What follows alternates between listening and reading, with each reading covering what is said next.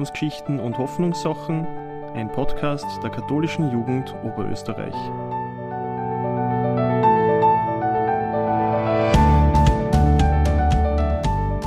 Hallo und herzlich willkommen zu Glaubensgeschichten und Hoffnungssachen, ein Podcast der katholischen Jugend Oberösterreich zu verschiedenen Glaubens- und Hoffnungsthemen. Echt oder Fake? Diese Frage stellt sich immer wieder im Leben, sei es jetzt bei Nachrichten, Kleidung, Fotos oder Videos auf sozialen Medien.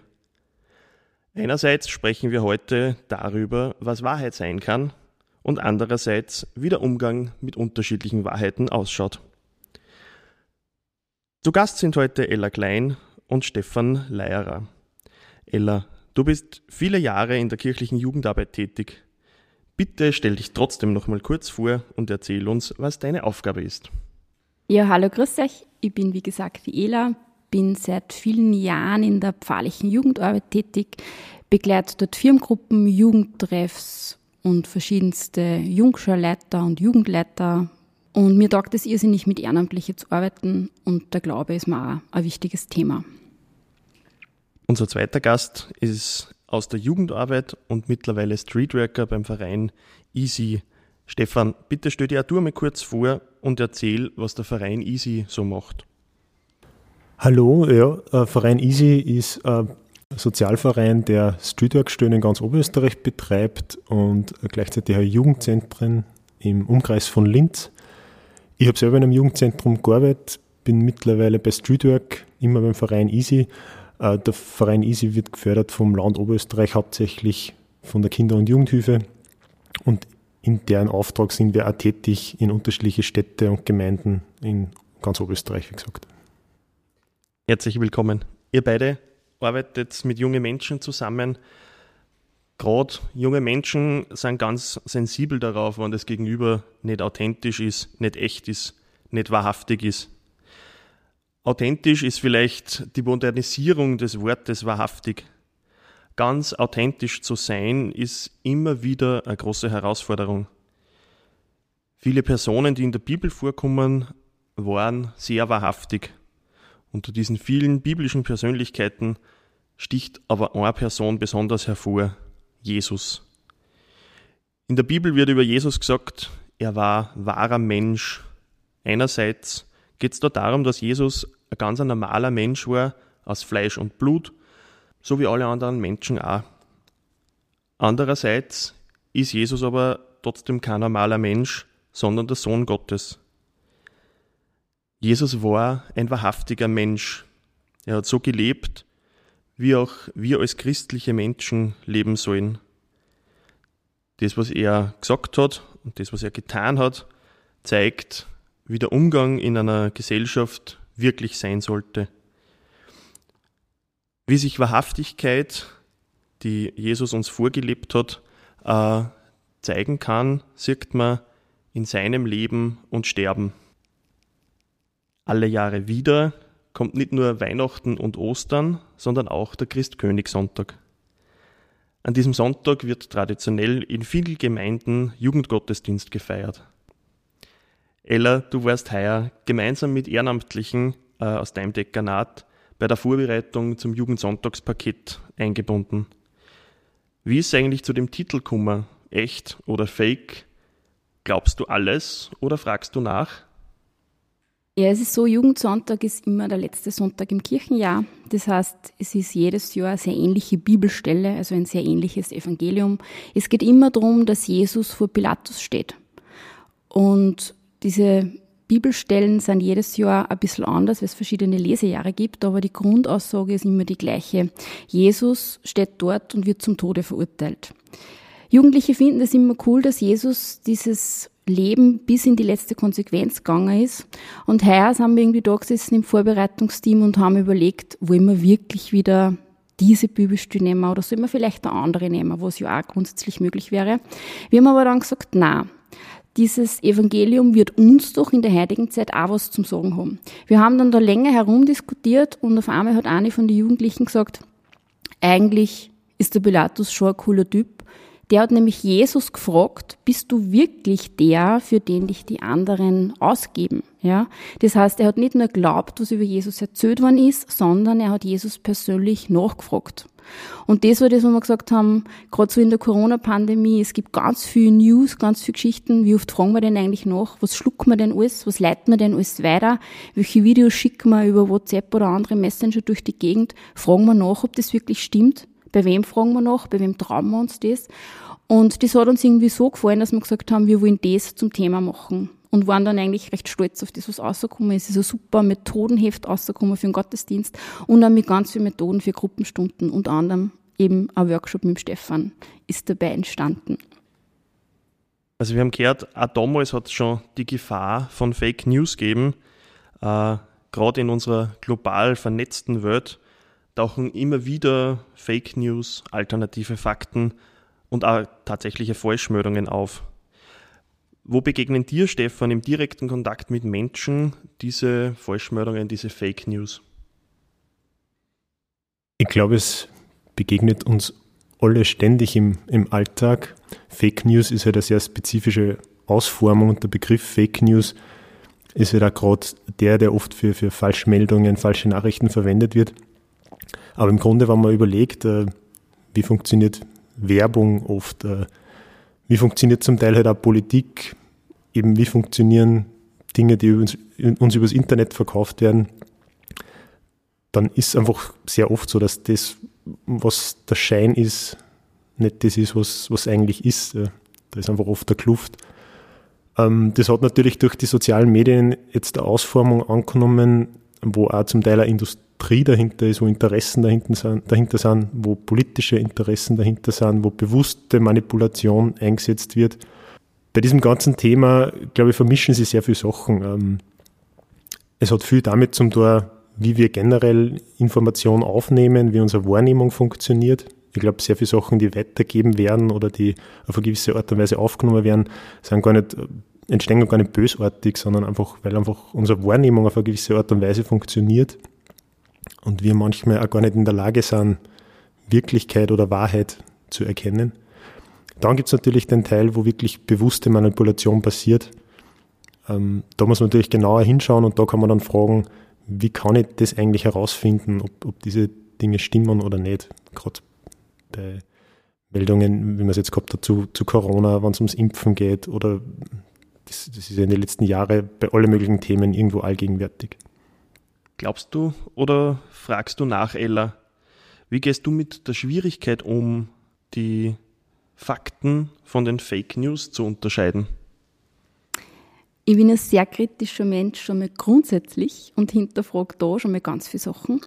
Mir ist ja wichtig, dass ich wirklich so einen weiten Wahrheitshorizont irgendwie ja zulasse. Ja? Das heißt, ich will nicht nur auf meine Wahrheit oder das, was mir ich denke, was richtig ist, hingehe, sondern ich lasse mich da auch auf was ein, lasse mich da auch manches mal überraschen, werde manches Mal auch positiv überrascht. Mir ist einfach wichtig, dass man Sachen, die man geschickt kriegt oder die man liest, einfach einmal hinterfragt auch manches Mal sind da Statistiken drinnen oder Quellen, da schaue ich dann auch ganz gerne mal nach, wird das Bild wirklich so verwendet oder die Quellenangabe, gibt's die wirklich oder war das vielleicht doch irgendwie verfälscht oder so. Und das andere ist, für mich ist immer so, welchen Sinn macht jetzt das, ja? Soll ich mir das in Richtung bringen? Soll ich mir das ein bisschen manipulieren vielleicht, ja? Und das überlege ich mir dann schon und was ich einfach wirklich ganz bewusst überlege ist, welche von diesen Sachen gebe ich ja wirklich weiter wozu beziehe ich Stellung, ja, und was hinterfrage ich vielleicht auch ganz offen einmal in einer Jugendgruppe und sage, hey, habt ihr das schon gesehen, was könnte das sein, schauen wir mal nach, vielleicht kommen wir da drauf, stimmt das wirklich oder stimmt es nicht, ja. Ella, du hast das schon angesprochen. Am 12. November findet ein Workshop mit dir, Stefan, statt. Fake Off ist der Titel und es wird darum gehen, Informationen einzuschätzen. Ähm, oft sind Fakten von den Fakes nicht ganz einfach zu trennen. Wie versuchst du, äh, Fake News zu entlarven?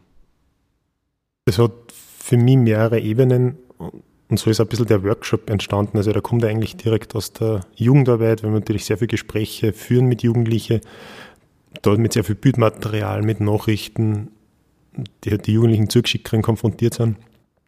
Die Frage ist einfach, wie kann man sich als Jugendarbeiter, als Jugendarbeiterin verlässlich informieren? Und das ist ja tatsächlich äh, in einer Welt, in der Information einfach so viel da ist und tatsächlich oft da schwer auseinanderzuhalten ist, welche Quelle ist verlässlich, welche ist weniger vertrauenswürdig, gar nicht so leicht, dass man da wirklich zu, zu gute Analysen auch kommt, was man die Jugendlichen auch weitergeben kann.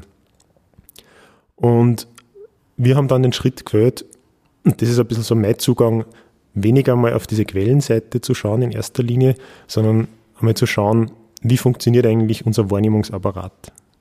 Wie nehmen wir überhaupt Information auf? Wie wird Information zu Wissen?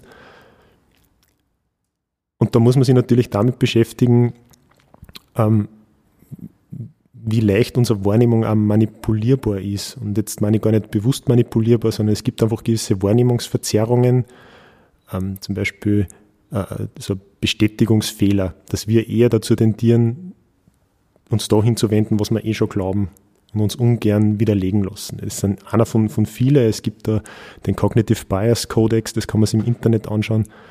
Da sieht man, wie viele Wahrnehmungsverzerrungen es eigentlich gibt.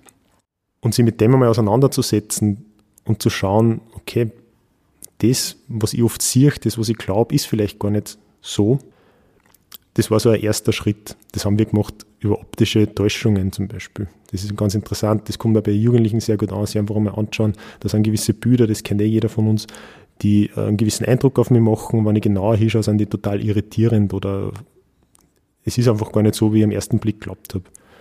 Und da zu einer gewissen Haltung zu kommen, nämlich zu einer eben kritischen Haltung, wo ich mich selber einmal hinterfrage, das ist so ein erster Schritt, der uns ganz wichtig war bei diesem Workshop und der mir persönlich auch ganz wichtig ist. Der zweite Schritt ist dann natürlich ein bisschen methodischer hinzuschauen, warum unterscheidet sie die Seriosität von gewissen Quellen? Warum ist möglicherweise eine Qualitätszeitung oder ein Artikel aus einer Qualitätszeitung als seriöser einzustufen wie eine Meldung auf Telegram oder die per WhatsApp weitergeschickt kriege, wo nicht einmal ein Impressum dabei steht, wo überhaupt nicht weiß, wo das herkommt da haben wir dann eine gewisse, gewisse Schemata entwickelt, wie man da sich ein bisschen noch vorhandeln kann bei dieser Einschätzung von Quellen.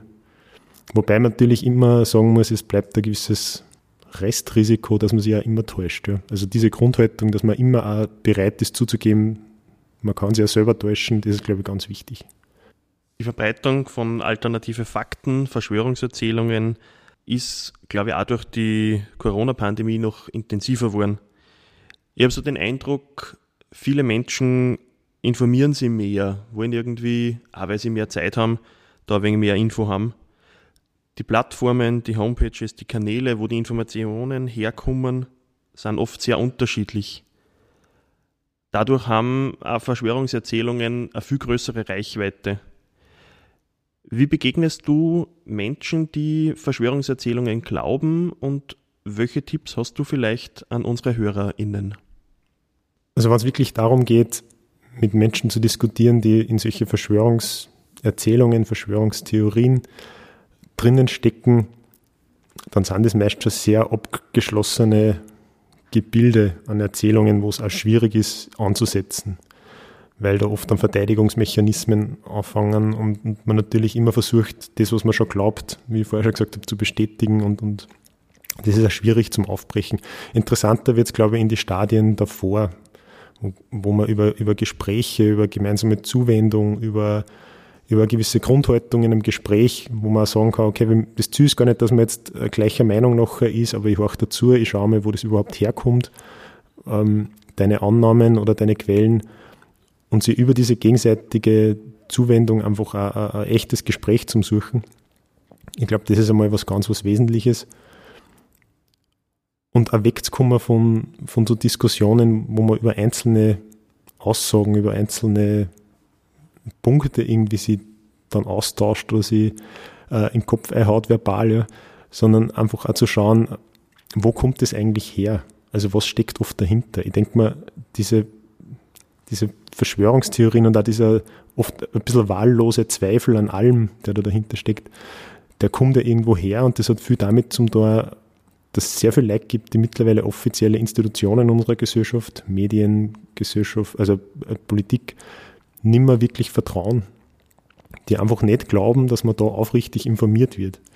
Und dann passieren natürlich Sachen, wie wir es jetzt da erlebt haben, dass dieses Vertrauen tatsächlich missbraucht worden ist ja, durch handelnde Menschen in der Politik, die sowas natürlich auch befeuern. Also ich glaube, demokratiepolitisch ist tatsächlich ein Problem, wenn eine sehr breite Masse an Menschen in einem Land äh, Vertrauen in offizielle Institutionen verliert. Und dieser Zweifel und dieses, dieser Vertrauensverlust ist zum Teil auch irgendwo nachvollziehbar. Und ich glaube, auf der Basis kann man oft mit Menschen reden. Wo kommt das her? Warum glaubst du einer Zeitung, einer Qualitätszeitung möglicherweise weniger wie irgendeinem Menschen, der da auf YouTube was erzählt? Um zu schauen, wo kommt das eigentlich her, wie kann sowas überhaupt entstehen. Auf der Ebene das Gespräch zu suchen, finde ich immer recht ähm, interessanter, wenn man sehr viel über Leider erfährt und weniger Gefahr läuft, dass man sie über einzelne Aussagen äh, und über einzelne Quellen da irgendwie in, in ein Gespräch verfangt, das dann nicht mehr auflösbar ist. Natürlich gibt es dann schon gewisse Aussagen oder, oder gewisse Themen, wo man ganz klar einmal Stellung beziehen muss und wo man sagen muss, hey, was der, das ist jetzt wirklich ein Blödsinn und da habe ich auch Quellen dazu und das kann man ganz klar jetzt mittlerweile auch wissenschaftlich oder wie ich immer äh, nachzeichnen, warum deine Version in, in der Form einfach nicht die richtige ist. Ich weiß von dir, Ella, dass du einerseits Konsumentin von sozialen Medien bist, aber, und das finde ich durchaus nochmal interessanter, du bist auch selber Content Creatorin viel, was wir auf soziale Medien sehen, ist bearbeitet, ist geschönt, äh, zeigt nur das perfekte oder scheinbar perfekte Bild. Was löst denn das aus, dass wir ganz oft nur mehr sehr aufgehübschte Bilder sehen? Was ist da die Veränderung in der Wahrnehmung bei den NutzerInnen? Mein Leben ist nicht so schön wie das von anderen. Ja? Also das ist was, was ich immer wieder her. Schau, die war in New York und die war dort und die war da und die war wieder irgendwo, hat wieder einen Sonnenuntergang gesehen, war dort wieder essen und, und, und, und, und. Ja? Ähm, und das ist was, was, glaube ich, einfach dann in gewisser Weise Jugendlichen einen Stress macht. Ja? Die können sich ein besseres Gewand leisten, leben ein schöneres Leben, das ich nicht habe. Ja? Und ich habe so immer wieder mal die Profile von meinen Jugendlichen durchgeschaut, bevor ich wirklich aktiv auf Insta gegangen bin oder auf Facebook und habe irgendwie gemerkt, es gibt immer dieses ganz Perfekte, dieses Wunderbare. Und wenn ich dann die Jugendlichen oft gesehen habe, habe ich manches mir gemerkt, die waren nicht letztes Wochenende in New York. Die haben irgendwelche Fotos einfach von New York gepostet, ja. Oder sie haben irgendwie eh kein neues Gewand gekauft, aber sie haben halt irgendwie waren shoppen, haben sie abfotografiert und das war halt dann eher eine Wahrheit, ja, um mithalten zu können, ja. Und deshalb habe ich dann beschlossen, ich gehe jetzt auch auf Insta ja, ich mache Fotos, die einfach echt sind, die einfach so passieren. Ich tue keinen Filter drauf. Also meine Bilder sind alle no filter needed, ja. Weil das Leben schon genug ist. Und ich finde, man muss auch nicht da irgendwie was gut was gestalten, sondern das Leben bietet einem so viel Schönes. Darum ist ja mein privater Insta-Account das Find the Beauty Everyday. Das heißt, wir können immer was Schönes finden, ob das jetzt ein Bladel ist oder was auch immer. Und es muss nicht immer mit Geld, mit Luxus oder mit Reisen zu tun haben, sondern das Leben an sich ist lebenswert und ist wunderschön. Ja. Und das ist das, was ich meine Jugendlichen einfach da mitgeben möchte. Ja. Was ich schon gemerkt habe, so in der Corona-Zeit, dass auf einmal Posts aufgetaucht sind, dass mir nicht gut geht ja, also das haben ganz viele Jugendliche, waren da auf einmal ganz ehrlich, teilweise erschütternd und für mich erschreckend ehrlich, dass Fotos gegeben hat, wo es wirklich ärmere Lebenskrisen, ärmere Zukunftsängste ganz klar äh, ausgedrückt haben. Und das habe ich auch ganz spannend gefunden. Ich habe dann auch immer das Gespräch gesucht und so und habe auch gemerkt, bei manchen waren das wirklich Hilferufe. Da war einfach auch wirklich Redebedarf da. Da waren wirklich extreme Panik vor dem weiteren Leben, vor der weiteren Schullaufbahn vom ja, kompletten Zukunftsleben einfach da. Ja? Wie kann das gehen so? Und das habe ich irgendwie auch ganz interessant gefunden, dass auf einmal dann echte, ganz, ganz brutal echte Bilder oder Texte aufgedacht sind. Ja. Also das heißt, man darf auch echt sehr auf Insta. Und es war ganz spannend, wie viel Resonanz die Jugendlichen da teilweise gekriegt haben. Jetzt entweder über Privatnachrichten oder auch dann wirklich das Leid bei einer angerufen haben. Also das habe ich auch ganz spannend gefunden, dass sowas dann doch auch funktioniert in einer Welt, in der nur das Schöne anscheinend zählt. Ja. Du hast das schon ein bisschen angesprochen. Ähm, du hast dann einen eigenen privaten äh, Insta-Account. Ähm, was ist denn dir da wichtig bei deinem Content, bei dem, was du weitergibst? Dass ich in Echtzeit das sage, was mir gerade gefällt oder was mich bewegt. Also über mehrere Insta-Kanäle und mir geht es immer darum, dass ich dort einfach wirklich echt bin. So wie es mir geht, so schreibe ich, so wie es mir geht, so fotografiere ich. Dort, wo ich mit Jugendlichen bin, machen wir ein Foto. Ich schaue immer drauf, dass dann nicht immer Gesichter drauf sind oder so, sondern wir, wir machen immer Fotos von Symbolen oder Aktionen, die uns jetzt gerade bewegen. Und das sind Sachen, die dauern 30 Sekunden. Also wir stellen da keine Fotos nach und dann da stundenlang Ramal herumbasteln oder so oder eben Fütter drüber legen, sondern wir machen jetzt ein Foto und das geht dann einfach über den Insta-Kanal aussehen. Und das ist uns einfach so, so lustig geworden, dass man irgendwie in Besprechungen und so ist das immer irgendwie Thema, hast du schon was postet? Ähm, nein, habe ich jetzt irgendwie gerade noch nicht, machen wir schnell ein Foto. Und das kann auch Trinkflaschen genauso sein wie Schuhe, einfach oder wie die Zählen, die gerade da sind oder wie halt der Computer oder so. Also und um das geht's, so das Leben in der Echtheit zu zeigen, ja. Und auch das hat eben was Schönes und ist cool und ist interessant und spannend für manche, ja. Leben in Echtzeit ist also die, die Frage von was ist, was ist Wirklichkeit, was ist Wahrheit. Ja? Und ich möchte mit euch jetzt noch einen kleinen Ausflug äh, machen. So, was ist für die persönlich Wahrheit? Wahrheit heißt für mich, dass ich mich auf was verlassen kann. Wahrheit hat eine gewisse wissenschaftliche Grundlage, braucht aber für mich auch ganz, ganz viel Vertrauen. Ja? Und ich glaube schon, dass jeder von uns so seine eigene Wahrheit hat, seine eigene Bubble, in der er ist und da sind manche Sachen wahr und andere sind vielleicht nicht wahr oder andere will nicht hören, das vielleicht auch wahr warten. Ja. Ähm, was ich in Wahrheit ganz spannend finde, jetzt so aus dem, aus dem Glauben außer im Alten Testament, ja, war das hebräische Wort für Wahrheit dasselbe Wort wie für Glaube und für Treue. Ja.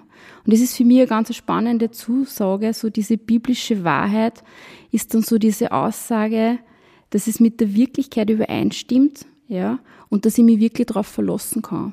Und das ist eigentlich was, was für mich Wahrheit ist, ja. Wahrheit ist so was, worauf ich mich verlassen kann, worauf ich bauen kann, was einfach Sicherheit gibt, ja, und was mich sicher macht. Also aus einem eher äh, konstruktivistischen Blickwinkel gesehen, ist Wahrheit was, was in der Form nicht gibt oder nicht fassbar ist. Aber ich glaube schon, dass für ein Zusammenleben in einer Gesellschaft Ideen von Wahrheit braucht. Man muss nur, glaube ich, sich bewusst sein, dass das nichts Fixes ist, nichts Fixierbares, dass es sehr viele subjektive Anteile hat, sehr viele Anteile, die sich daraus zusammensetzen, wie man aufgewachsen ist, wie man sozialisiert worden ist, aus welchem Milieu man kommt. Und so eben ein Bewusstsein dafür haben, dass es sehr viele unterschiedliche Blickwinkel auf die Welt gibt und damit auch sehr viele unterschiedliche Blickwinkel auf, auf Wahrheit. Ich bin immer sehr skeptisch, wenn irgendwer zu mir kommt und mir eine Wahrheit verkaufen will oder sehr fest an seiner Wahrheit hängt, weil das für mich ein Zugang ist, den ich nicht teilen kann. Gleichzeitig, wie gesagt, das muss ich schon noch mit betonen, dass unsere Gesellschaft Ideen von Wahrheit und Wirklichkeit braucht, weil es einfach eine Basis braucht, über die man sich verständigen kann, damit wir überhaupt handlungsfähig sind. Wenn man jetzt sagt, Wahrheit gibt's gar nicht oder Wirklichkeit gibt's gar nicht, diese extremen konstruktivistischen Standpunkte, dann sind die philosophisch, finde ich, extrem interessant, aber in der Alltagspraxis machen sie dann einfach handlungsunfähig, weil du hast eigentlich keinen Punkt mehr, wo man aussetzen kann in einem Gespräch, in, in einer Interaktion. Und äh, in dem Bereich bewege ich mich, wenn es um das Thema Wahrheit geht. Der Duden definiert Wahrheit mit der Übereinstimmung von Aussage und Wirklichkeit.